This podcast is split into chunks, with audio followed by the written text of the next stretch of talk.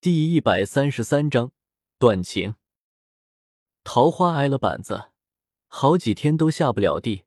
还好红雪也没有什么事，非要让桃花去做。他自从桃花挨了板子后，也没什么特别的变化，和往常一样的读读经书，写写字。就连皇帝过来看望，也是毕恭毕敬的接待。若是挨过了打还学不会规矩的话，未免也太迟钝了。在奴才们的眼里，皇上与皇后似乎是重归于好。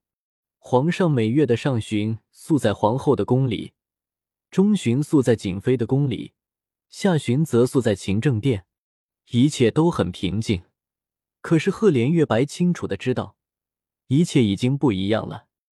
转眼又是盛夏时节，这日是七月初一，按照规矩，皇帝要来皇后的宫里过夜。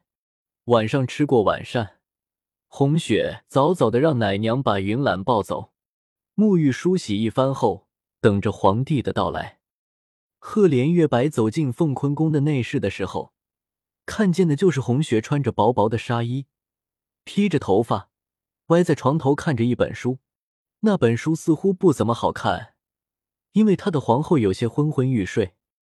皇帝的脚步声惊动了床上的皇后。皇后连忙下了床行礼，一言一行都十分的合乎礼仪，就连宫里教习规矩的嬷嬷也很难挑出错来。皇帝说了声免礼，皇后便开始招呼宫女们伺候皇帝沐浴更衣，一切都收拾停当。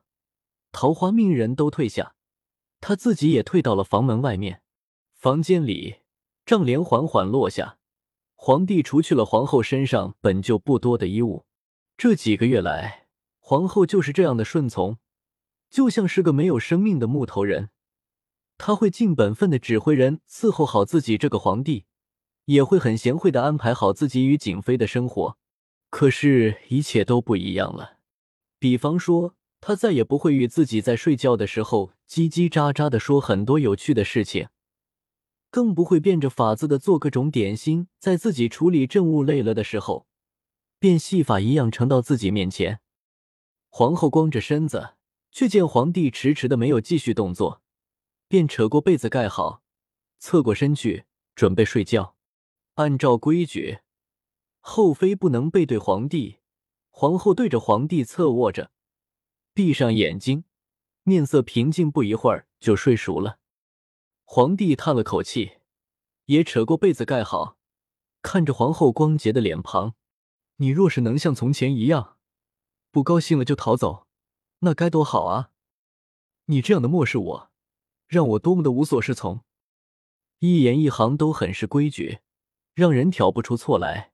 皇帝的心里一阵钝痛散播开来，一直到天色渐渐亮起来的时候，还是无法入睡。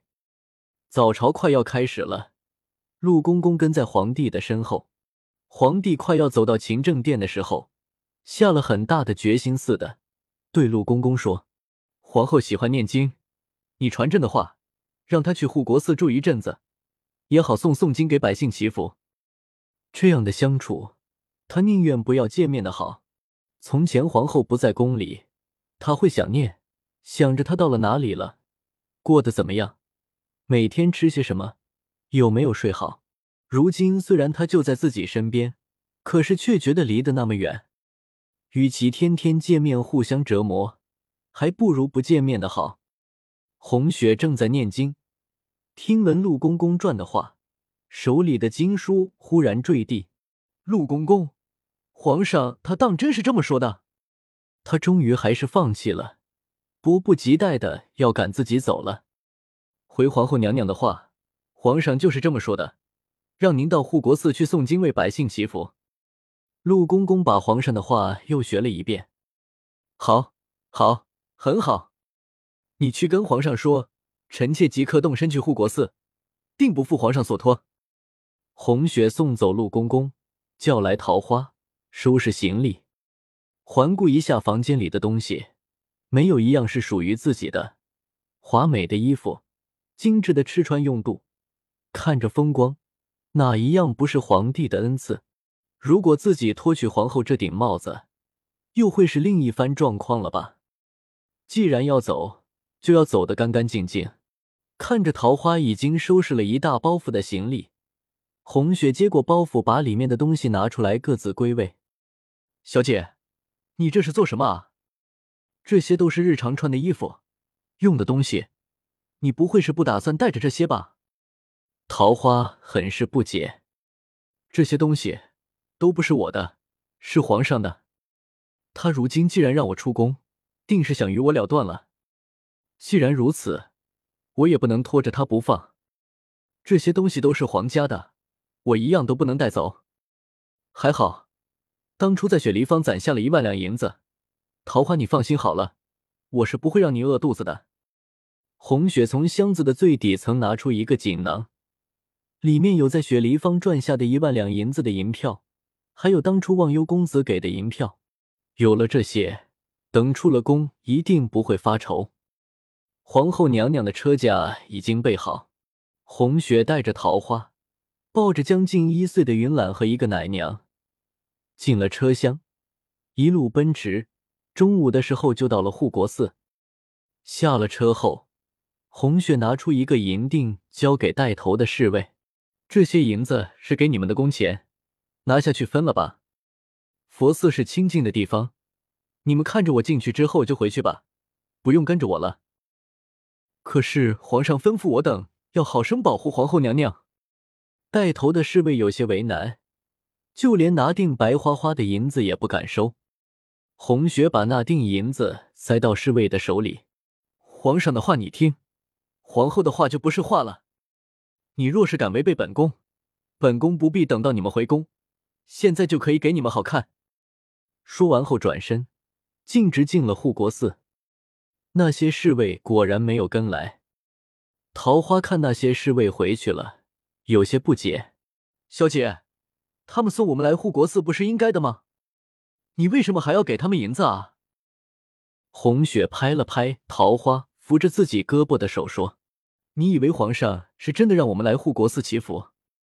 这不过是他厌倦了我，想赶我走，找的借口罢了。我既然出了宫，便不再是皇后了。”既然不是皇后做了那样的车驾，劳烦了他们，自然是要付他们报仇的。桃花还是有些不明白，不过既然自家主子睡了，就是对的，便不再问了。第二天，红雪在护国寺的大佛前诵了一天的经，也算是全了皇帝的吩咐。再一次来到护国寺，一切都没有变。还是那样的淡淡的檀香中飘着泛唱的声音，可是红雪终于明白了，因果循环，报应不爽。当初隐士的话，如今也算应验了。德妃的悲剧，在他沈红雪的身上再次上演。不过他不会像隐士那样做困兽之斗，他会淡然的离去。来护国寺的第三日，红雪一早就抱着睡梦中的云岚。身后跟着桃花和奶娘离开了护国寺。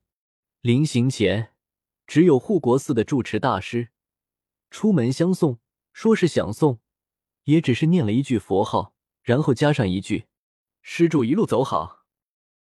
红雪回了大师一礼，然后转身走上了下一段路程。